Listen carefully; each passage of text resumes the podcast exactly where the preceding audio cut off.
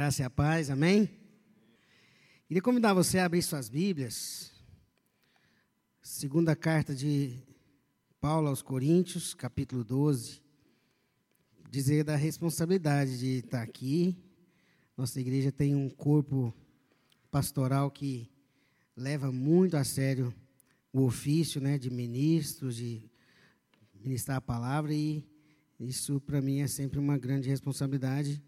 E falar do Senhor, falar da palavra em casa, tem sempre um peso diferente, né? Mas eu queria refletir sobre o tema de hoje, né? Quando sou fraco, é que sou forte. O que, que Paulo está querendo nos dizer quando nos deixou essa expressão, essa frase, amém? Segundo aos Coríntios, capítulo 12, versículo 7 até o 10. Eu vou ler na NVI aqui, tá? Segundo Coríntios, capítulo 12, do 7 ao 10, diz o seguinte: Para impedir que eu me exaltasse por causa da grandeza dessas revelações, foi-me dado um espinho na carne, um mensageiro de Satanás para me atormentar. Três vezes roguei ao Senhor que o tirasse de mim, mas ele me disse: Minha graça é suficiente para você, pois o meu poder se aperfeiçoa na fraqueza. Portanto, eu me gloriarei ainda mais alegremente em minhas fraquezas, para que o poder de Cristo repouse em mim. Por isso, por amor de Cristo, regozijo-me nas fraquezas, nos insultos, nas necessidades, nas perseguições, nas angústias, pois quando sou fraco é que sou forte. Esse paradoxo fala de você se gloriar nas fraquezas. E é, isso é muito contrário à lógica humana, porque a, a perspectiva humana fala para a gente dar destaque aos pontos fortes, não às fraquezas. Paulo deixa um paradoxo com uma sentença condicional que revela uma inversão, uma aversão, quer dizer, não inversão, uma aversão inata a nós. Ninguém quer ficar demonstrando fraqueza. Na verdade, a gente quer esconder as fraquezas. Mas o poder do reino, né, o poder de Deus e o poder no reino de Deus, ele é diferente, é oposto ao poder no mundo. E aqui Paulo fala que quando sou fraco é que eu sou forte. Em um mundo como o nosso, dominado por egocentrismo, comodismo, é, é, é, hedonismo, esse culto ao prazer, essa palavra de, do apóstolo Paulo, é, é, soa meio dissoante, né? Como diz um narrador da SPN, é, é meio brutal, né? Fraco. Quando eu sou fraco é que sou forte. Me lembrei de uma situação, alguns anos atrás, eu fui voltar, eu, na adolescência, eu nadei 10 anos para tentar ver se eu crescia. Vocês percebem que não adiantou nada. Mas eu fiquei muito bom. Aprendi todos os nados. Cheguei a competir, não dei sorte. Sorte não. Eu não conseguia me dar bem nas competições, porque os caras eram tudo gigante, do tamanho do irmão que está nos visitando. Então eu não conseguia, mas eu nadava bem. Aí voltei a. Estava num trabalho que me permitia nadar, eu fui nadar no SESC, ali, Cidade de Jardim. Fiz minha matrícula, comecei a nadar. Aí tinha três públicos distintos, que não sabiam nadar e umas velhinhas. Eu sabia nadar tudo, estava mais novo. Então o professor falou assim: o Léo vai ficar aqui na raia do, da, do meio da piscina, vocês observam aí. E eu não tinha que aprender, eu só ia lá e treinava. Eu estava me achando, né? Passou um mês, aparece um cara do tamanho dele. Fica de pé aí. Fica de pé para mim. Apareceu um rapazinho daquele tamanho. Eu apelidei ele carinhosamente de The Rock. Mas ele era muito grande. E aí o The Rock apareceu lá, ele era bombeiro. E ele tinha pouco tempo para fazer alguma atividade física, porque ele estava agora na parte administrativa. Então ele passava lá para dar uma nadadinha. E era humilhante. Quando o The Rock passava nadando do meu lado, parecia que dava marola assim, ó. Ele chegava 20 minutos atrasado, saia 20 minutos mais cedo, porque ele fazia o circuito que a gente morria para fazer primeiro que todo mundo. Naquele dia ali, naqueles dias ali, eu entendi mais uma vez que eu sou limitado diante da vida. Eu sou bem limitado. Vamos orar? Senhor, muito obrigado por essa noite, obrigado por esse culto coletivo da igreja, da família. Que essa palavra que o Senhor trouxe para os nossos corações possa nos encontrar e que nós possamos ser ministrados pelo Senhor mesmo. Fala mesmo, Deus, a nós e mostra como esse paradoxo é importante para nós. Quando nós somos fracos, é que nós somos fortes. Que essa verdade nos encontre nessa noite, em nome de Jesus. Amém. Paulo escreve uma epístola, também chamada de carta, e ele destina essa epístola para a igreja de Corinto. É a segunda carta dele para eles. Ele escreve ela depois de ter escrito a primeira, depois de falar muita coisa importante, e nessa carta especificamente, é a carta em que ele mais se abre, que ele mais se desnuda, que ele entra mais. É, de todas as cartas, talvez essa que ele mais fala algumas particularidades da vida dele, se abre mais, mostra um pouco do Paulo sem ser aquele missionário, aquele desbravador, plantador de igreja. E aqui ele começa a abrir um pouco de algumas situações que talvez ele quisesse ficar calado, mas ele faz isso com um objetivo. Quando ele sai da igreja de Corinto, muitos não, não concordaram com Paulo, muitos questionaram a autoridade dele, então por isso que ele escreve essas cartas. E nessa carta especificamente, ele vai combater o que esses contrários a ele, os seus inimigos, né, talvez, estão questionando a autoridade dele.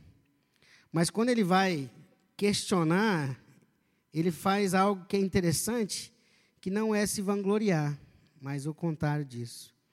Então, a primeira coisa que eu queria que a gente pensasse um pouco, que está aí de, do versículo 6 ao versículo 7, estou pegando um pouquinho antes, a gente leu do 7, mas ele, Deus trata a nossa vaidade, portanto, não devemos nos gloriar. Deus vai tratar a nossa vaidade. Deus vai nos tratar. Gloriar-se envolve chamar a atenção para si, e era o que ele não queria, que ele se recusava. Paulo não queria que as pessoas ficassem, né, e nem queria ficar botando, dando carteirada nos irmãos de Corinto. Anteriormente, ele havia dito que gloriar-se deveria ser sempre no Senhor e não em si mesmos. Se você ler lá em 1 Coríntios 1,31, ele vai falar isso, que a gente não deve gloriar em si mesmo, mas gloriar no Senhor. Ou seja, ele não queria manifestar a glória da carteirada. E, é interessante que, se havia alguém na igreja naquela época que poderia dizer um glória a Deus, seria ele. Paulo era fundador de igrejas na Ásia Menor, na Macedônia, na Grécia, trabalhou muito mais duro, sofreu muito mais vezes, esteve exposto em muito mais perigos do que qualquer outro. Se tinha alguém que poderia dar carteirada, exigir respeito, dizer para se respeitar o apostolado, era Paulo, mas, no entanto, ele não faz isso. Ele não se envaidecia com isso. Paulo teve uma experiência celestial marcante, ele foi arrebatado, e aqui ele conta pela terceira vez essa experiência de ter ido ao terceiro céu, de ter recebido é, ter ouvido coisas inefáveis, não permissíveis de serem relatadas. Se tinha alguém que conhecia os mistérios de Deus, era Paulo. No entanto, a ênfase que Paulo dá nesse discurso se prende em duas coisas. A ação misericórdia de Deus contra a sua vaidade e a sua vanglória humana, e a fraqueza que se que formava a base da sua força. Essas duas coisas. Por isso que Paulo diz, numa versão que eu gosto muito, na NVT, na verdade, minhas fraquezas são minha única razão de orgulho. Minhas fraquezas são minha única razão de orgulho.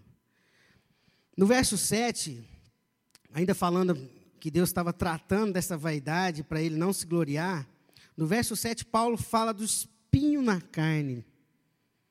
E na época que eu fazia seminário, tinha algumas questões chaves na Bíblia que a gente tinha sempre ficava sempre debatendo no intervalo, e uma das coisas que a gente ficava tentando entender era o espinho na carne de Paulo, versículo 7. e que fora dado para impedir que ele se exaltasse. Através dessa revelação, Paulo aprendeu que Deus ele tem uma maneira pedagógica e terapêutica diferente para tratar algumas coisas do que às vezes a gente. Deus usou um espinho na carne para tratar algo na vida dele. Mas que espinho é esse aí, né? Nós não sabemos. Não sabemos e nem podemos saber o que o apóstolo estava se referindo ao mencionar o seu espinho na carne. Explicações para esse mal de Paulo são muitas. Eu peguei quatro comentários sobre essa passagem e fui lendo o que cada um foi falando sobre espinho na carne. E você tem pelo menos umas 12 boas sugestões de espinho na carne. Que vão desde coisas esdrúxulas como Paulo ser careca, a depressão e outros problemas mais sérios. Nós não sabemos qual era bem de fato aquilo que era o espinho na carne de, de Paulo, mas nós, o propósito desse espinho dado por Deus na, era uma providência na vida dele. Ele foi dado para disciplina, com o propósito que o, Apolo, o apóstolo reconheceu para mantê-lo humilde. O que não é uma tarefa fácil para Paulo ser humilde, um cara como ele, né, que teve a formação intelectual e teológica, que tinha todos os seus recursos, que tinha tanta tinha um passado de formação intelectual fortíssima e depois se torna aquele apóstolo tão pujante de viagens missionárias, de desbravador. Era muito fácil ele se vangloriar, ele se deixar ficar soberbo com tudo que ele tinha vivido antes e depois com Deus. E esse espinho, ele era um espinho tra, tra, que Deus colocou, e é interessante que, em que sentido esse espinho era um mensageiro de Satanás, né? Que ele fala lá que, muito interessante, que ele, o apóstolo vira e fala, para impedir que eu me exalte por causa das grandezas dessas revelações, foi-me foi dado um espinho na carne, um, um mensageiro de Satanás. Como algo que Deus permitiu ou colocou na vida dele pode ser um mensageiro de Satanás. O que quer dizer isso? Como que isso se explica, né? Quando Deus está nos tratando, como se estivesse nos corrigindo, se nós não tivermos nosso coração, a nossa mente muito ligados e entendendo o que Deus está fazendo conosco, a gente tem a tentação de questionar, de duvidar. Então, toda vez que Deus nos trata, se a gente questiona, se a gente fica com, com peninha da gente mesmo, a gente está deixando aquelas mentiras de Satanás nos afastar do, de fato daquilo que Deus está fazendo ou falando conosco. Então, quando o apóstolo fala que um mensageiro de Satanás, tá é porque Satanás ele vai lançando pensamentos de ressentimento com Deus, de autocomiseração, de desespero em relação ao futuro. Se Deus está nos tratando com alguma situação, com algum problema, com alguma dificuldade, se nós não tomarmos cuidado, Satanás vai se aproveitar dessa situação e vai fazer com que a gente perca o foco naquilo que é do Senhor para nós. E aí, ele entra numa segunda parte aqui da passagem, quando ele diz que em três ocasiões supliquei ao Senhor que o removesse, mas a resposta foi: a graça te basta. E aí eu queria pensar um pouco que a graça nos basta. Paulo fala como orou ao Senhor para que o espinho fosse removido, mas a resposta de Deus foi que a sua graça te bastava. Paulo ele não diz que repreendeu o diabo três vezes, amarrou, mandou embora. Ele fala que orou a Deus três vezes. Paulo sabe que Deus está no controle e não Satanás. Deus guarda o seu servo, ele restringe o poder de Satanás a um mensageiro, simplesmente a isso. Ao permitir que o mensageiro de Satanás afligisse Paulo, Deus guarda Paulo do orgulho maléfico e o segura no caminho da humildade. A vontade de Deus é o principal fator na resposta das nossas orações. Se às vezes a gente tem orado, como Paulo orou, para que fosse tirado o espinho, e às vezes aquela resposta não está acontecendo, é porque provavelmente não é a vontade de Deus para nós.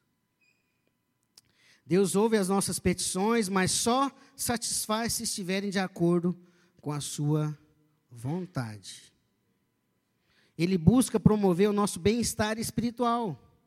E se o nosso bem-estar espiritual é que um espinho na carne esteja em nós, para nos manter humildes e simples, é isso que vai acontecer. Mais ou menos como se o Vitinho chegasse aqui e falasse assim, papai, eu quero enfiar o dedo na tomada. Eu falei, não vai. E aí o Vitinho corre, e o pijama vai lá e dá um beliscão na mão dele. E aí ele fica chateado, com medo, ressentido talvez com o pai dele, mas ele não está sabendo que o pai está cuidando dele. Porque para ele aquilo ali não vai trazer problema nenhum para ele. Ele quer descobrir o que, que, que esse buraquinho faz. Ele não entende que aquilo ali pode passar um choque e matar ele. Quando Deus não responde a Paulo, é porque Deus está cuidando dele, não sendo, não, Deus não é um sadomasoquista. Né? Deus não é alguém que pega um voodoo e fica lá com o espinho. Toma aí, Paulão. Aguenta. Não, não é isso. Longe disso. Interessante é que Paulo usa o tempo perfeito. Olha o que, que Paulo fala nesse versículo. E ele tem dito, para enfatizar que a resposta do Senhor tem valor permanente. Em outras palavras, Jesus é, enuncia um preceito que é verdade para todas as pessoas, em todos os lugares, em todos os tempos. A minha graça te basta. A maneira com que Deus falou para Paulo nessa resposta é para nós até hoje. Embora a resposta de Deus seja negativa para Paulo, essa resposta dá a Paulo a certeza de que Jesus supre todas as suas necessidades, mesmo que ele não saiba. A última coisa é a nossa verdadeira força, que está no versículo 9 parte B, o versículo 10. Portanto, agora fico feliz de me orgulhar de minhas fraquezas, para que o poder de Deus opere por meio por meu intermédio. Por isso, aceito com prazer fraquezas, insultos, privações, perseguições e aflições que sofro por Cristo, pois quando sou fraco é que sou forte. O apóstolo aceita alegremente as fraquezas que tem de suportar. A lista de sofrência de Paulo é boa, né? Insulto, tribulação, perseguição e dificuldade. Essa é uma lista mais curta de adversidades que ele fala. Se você pegar o capítulo 2, versículo, o, o carta, o, capítulo 11 do mesmo livro, do 23 a 29, a lista de sofrências é muito maior. É muito maior. Por amor a Jesus Cristo, Paulo aceita com alegria todos esses sofrimentos para expandir o evangelho e sabe que tem de sofrer muito pelo nome de Jesus, mas sabe também que tudo ele pode naquele que o fortalece. Eu queria pensar em três aplicações para nós com relação a esse texto. Três aplicações. A primeira é a seguinte: não se glorie e entenda e receba o tratamento de Deus em sua vida. Não se glorie, entenda e receba o tratamento de Deus em sua vida. Seja simples e humilde em tudo, até mesmo no seu melhor dom, na sua vocação mais destacada. Seja simples e humilde nisso.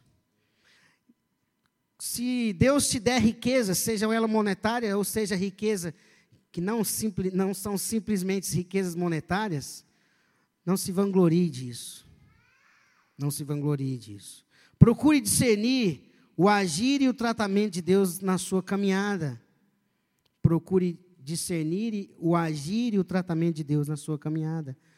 Paulo orou três vezes para que o espinho fosse tirado, e depois ele entendeu que aquilo precisava ficar, para que ele permanecesse humilde e simples. A segunda coisa é que a graça é o suficiente. A graça é o suficiente. Seja grato com a jornada que Deus tem te conduzido.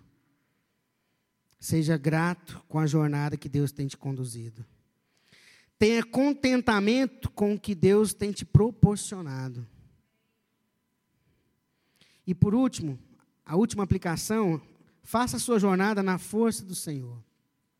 Faça a sua jornada na força do Senhor. Nós devemos receber as fraquezas que o Senhor nos trouxe e não as nossas.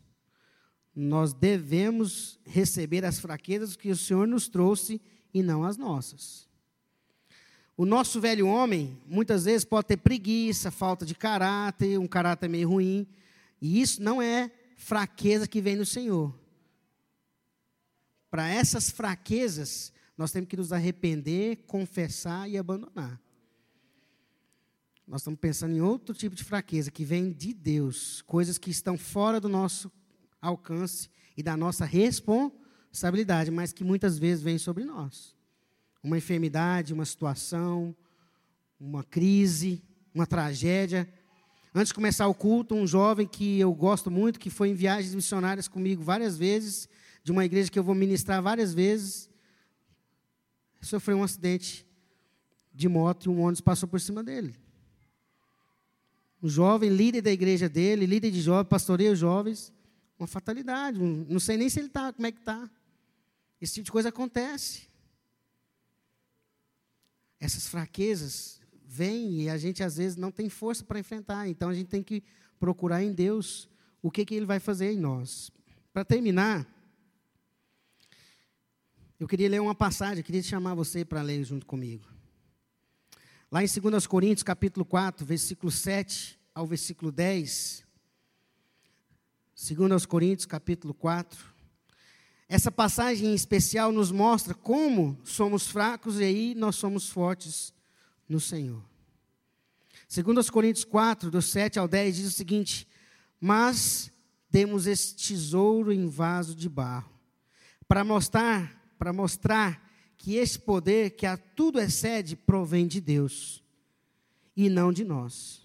Versículo 8: de todos os lados nós somos pressionados. Aí vem a força de Deus, mas não desanimados. Ficamos perplexos, mas não desesperados. Somos perseguidos, mas não abandonados. Abatidos, mas não destruídos. Trazemos sempre em nós, nosso corpo, o morrer de Jesus, para que a vida de Jesus também seja revelada em nosso corpo. Esse paradoxo fala que a gente precisa colocar as fraquezas diante do Senhor para que a gente receba esse, tipo de força. Num desespero, a gente não se perder, numa tribulação, a gente se sentir em paz. Queria convidar você a baixar sua cabeça, fechar seus olhos. Quero orar com você. Eu não sei qual tipo de situação você tem enfrentado, se você tem tido fraqueza em alguma situação, em alguma área da sua vida. Talvez é um espinho da carne, talvez você já está percebendo que é. E se for um espinho na carne, glorifique a Deus por isso. Porque Ele está tratando você e Deus só trata porque Ele tem muito interesse em nós. É como um pai que cuida, trata, corrige um filho que ele ama muito. Paulo entendeu que aquele espinho na carne, aquela fraqueza, é para que a força de Deus se manifestasse nele e não uma força dele mesmo. Senhor, muito obrigado por essa noite, por esse dia. Obrigado a Deus porque Paulo, mesmo depois de um tempo, depois de orar e pedir, ele entendeu que aquela situação difícil na vida dele era para que ele não se perdesse, para que ele não se achasse mais do que ele era, para que ele não se gloriasse, mas para que ele continuasse glorificando ao Senhor e permanecesse humilde. Eu não sei, ó oh Deus, se tem algum irmão que está com alguma fraqueza, com alguma situação em que tem orado e não tem entendido, mas que nós possamos entender, Pai, que as nossas limitações, as nossas fraquezas, são para nos dar, ó Deus, a direção certa, são para nos corrigir, porque o Senhor é um Deus que nos ama profundamente. O Senhor é um Pai amoroso, que cuida e nos corrige, que nós possamos entender Suas correções para nós, que a gente possa entender que a fraqueza que nós carregamos em nós, porque nós somos finitos, ela não é para simplesmente que a gente sofra, mas é para que a gente manifeste a sua força, a sua graça, a sua misericórdia sobre nós. Usa-nos, ó Deus, com as nossas limitações e não permita, ó Deus, que a gente se glorie, que a gente seja vaidoso, que a gente seja arrogante. Não nos deixe nos perder, Pai, mas que o Senhor sempre nos guie nos nossos caminhos. Em nome de Jesus. Amém.